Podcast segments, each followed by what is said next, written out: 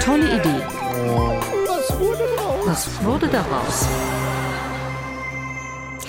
Vögel sind faszinierende Tiere.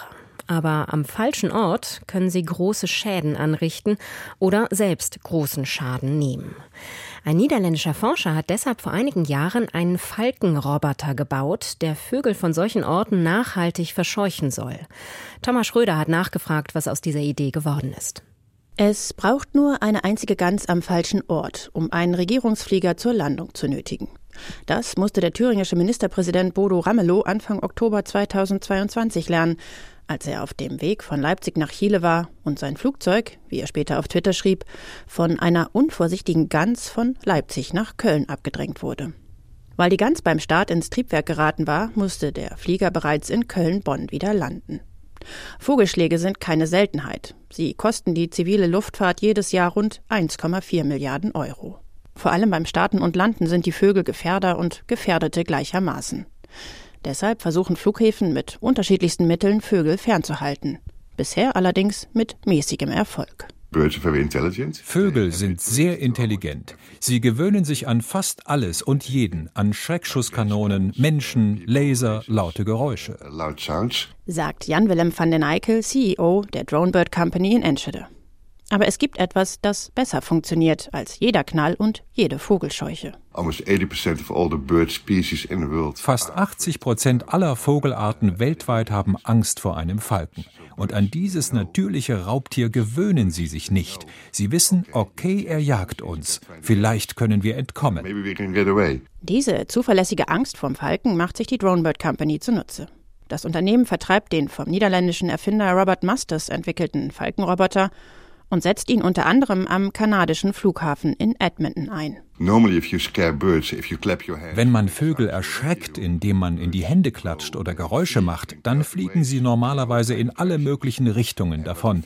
Wenn wir die Vögel aber mit einem Falken jagen, können wir ihre Flugrichtung tatsächlich umleiten.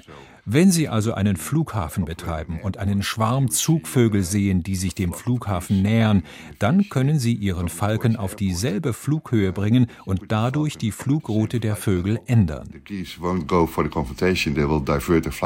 Weil diese Art der Vergrämung gut funktioniert, sollten eigentlich nach dem kanadischen Edmonton viele weitere Flughäfen folgen. Doch dann kam Corona und legte den Flugbetrieb lahm. Zudem gibt es an vielen Flughäfen sehr strikte Drohnenverbote, die den Betrieb von Vogeldrohnen teilweise unmöglich machen. Und so sind Flughäfen nicht mehr das wichtigste Geschäftsfeld der Firma. In diesem Jahr hatten wir einen sehr schönen Auftrag in Deutschland auf einer Blaubeerfarm. Der Bauer dort hatte im letzten Jahr die Hälfte seiner Ernte durch Stare verloren. Also fragte er uns, könnt ihr mir dieses Jahr bitte helfen? Wir begannen sehr früh in der Brutzeit täglich mit dem Falken zu fliegen. Und im Endeffekt sank der Ernteverlust des Bauern von 50 Prozent im letzten Jahr auf weniger als 5 Prozent in diesem Jahr. Um die Stare vorzujagen, haben die Niederländer eine abgeänderte Variante des Roboterfalken mit starren Flügeln und einem kaum sichtbaren Antriebspropeller eingesetzt. Denn die Flügelbewegungen der Drohne sehen zwar authentisch aus, verbrauchten aber viel Energie und seien für die Abschreckung der Vögel gar nicht so wichtig, sagt van der Neikel. Statt nur 15 Minuten kann die neue Variante des Roboterfalken nun fast dreimal so lange in der Luft bleiben und auch schneller und wendiger fliegen. Eine Kamera an Bord hilft den Drohnenpiloten am Boden Hindernissen auszuweichen. Diese Kamera wiederum hat weitere Interessenten angelockt. Nachdem der Roboterfalke es 2019 in einen Bollywood-Film geschafft hatte, habe die Firma eine Nachricht vom indischen Geheimdienst bekommen, berichtet Van den Eykel. Sie sagten, das ist ein großartiges Werkzeug. Man kann sich mit der Kamera des Vogels die Umgebung gut ansehen, ohne dass die Drohne als solche zu erkennen ist. Denn zu hören ist die Drohne nicht. Und wer sie mit den Augen am Himmel entdeckt, sieht einfach die Silhouette eines Falken, der dort fliegt.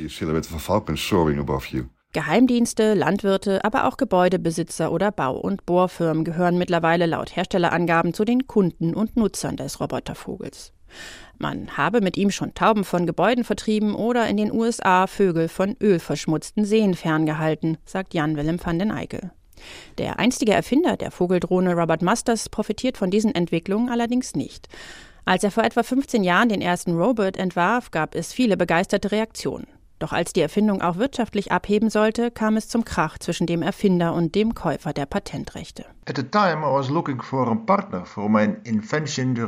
Ich war damals auf der Suche nach einem Partner für meine Erfindung und habe es mit Clear Flight Solutions in Enschede versucht. Aber unsere Vorstellungen gingen zu weit auseinander und wir gingen wieder getrennte Wege. Mittlerweile aber ist aus Clear Flight Solutions die Dronebird Company geworden. Das Personal habe gewechselt, schreibt Robert Masters, und er möchte mit seiner eigenen Firma Rowflight zukünftig wieder enger mit den Konkurrenten zusammenarbeiten. Da passt es gut, dass der Erfinder des fliegenden Vogelschrecks nun gemeinsam mit Charlotte Hemmerich von der Uni Groningen eine Studie gemacht hat, die seinen Nutzen belegt. Wir konnten zeigen, dass die Vogelschwärme innerhalb von fünf Minuten komplett verschwinden, während etwa eine klassische Drohne nur 75 Prozent des Schwarms vertreiben konnte. Und im Gegensatz zu allen anderen Methoden gewöhnten sich die Vögel nicht an den Roboterfalken. Eines allerdings hat die Studie auch gezeigt. Bodo Ramelow hätte der Roboterfalke nicht unbedingt genützt. Ausgerechnet bei Gänsen war die Erfolgsquote der Vogeldrohne nicht so gut. Hier bräuchte es vermutlich größere Vögel wie Adler. Aber auch die werden bereits entwickelt. Thomas Schröder war das über einen Robofalken als fliegende Vogelscheuche.